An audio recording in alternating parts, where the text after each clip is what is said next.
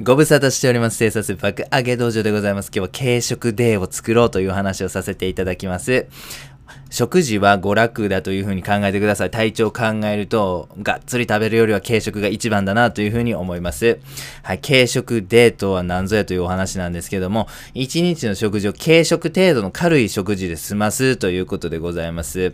はい、えいつもはご飯2合炊いて食べてるんだけど、まあ、散歩しながらコンビニでおにぎりだけで済まそうとかね、今日はスープだけで食事を終えちゃおうみたいな感じでですね、えー軽食でその日の食事を終えるこの軽食デーですね、ぜひた、えー試していただければなというふうに思っております。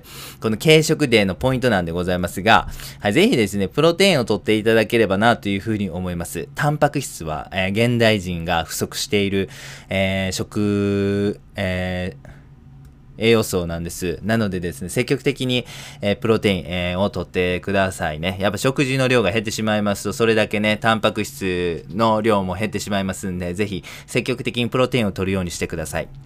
はい。そしてですね、え食事と水分は一緒に取らないようにぜひしてください。これはですね、えー消化液を薄めてしまいますんで、トータルとしてですね、消化にかかる負担をですね、体に、えーもっともっと敷いてしまうんですよね。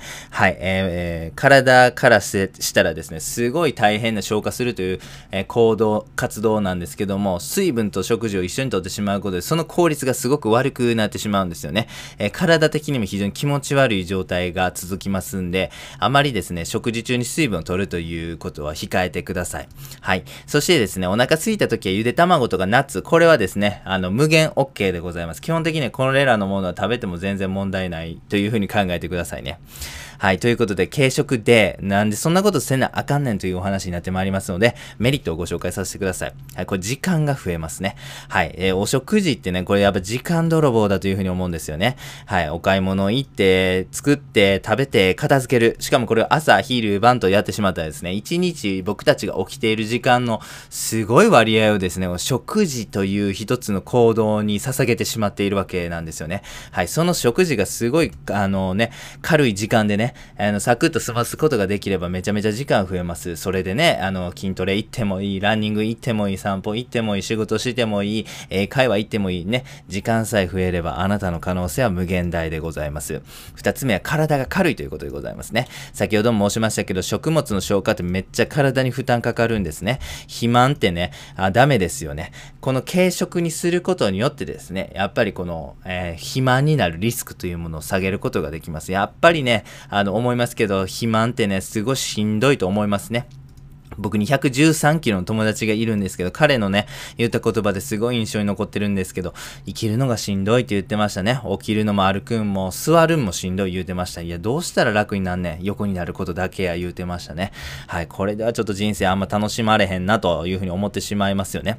はい、あと、意外なんですけども、睡眠時間が減ります。はい、先ほども申しましたけど、食物の消化ですね。これめちゃめちゃ体に負担かかるんです。はい、この負担が減るだけでですね、体への負担が減るるんですね。ということで、短い睡眠時間でも大丈夫なんですね。なので、体にね、あの、めっちゃご飯食べるということによってですね、体にめっちゃ負担かかるんですね。それを回復させようとすると、ある程度睡眠時間が必要になるんですが、その分ごっそりとですね、えー体を休める必要がございませんのでですね、短い睡眠時間で大丈夫になるんですね。実際ですね、短時間睡眠というものを達成している人の傾向としてね、あまりご飯食べへんという人が多いですね。はい。で、あと、短眠をこう進めるカリキュラムみたいなのもあるんですけども、できるだけご飯を食べる量を減らそう、回数を減らそうというようなね、アプローチもされてました。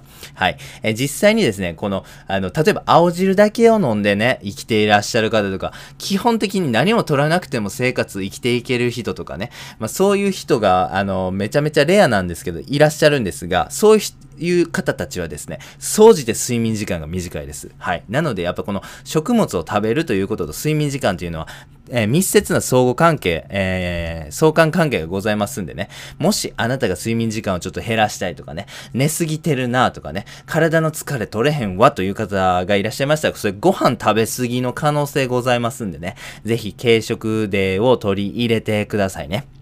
ということで、軽食デーご紹介してまいりました。ぜひね、軽食デーにハマっていただければなというふうに思うんです。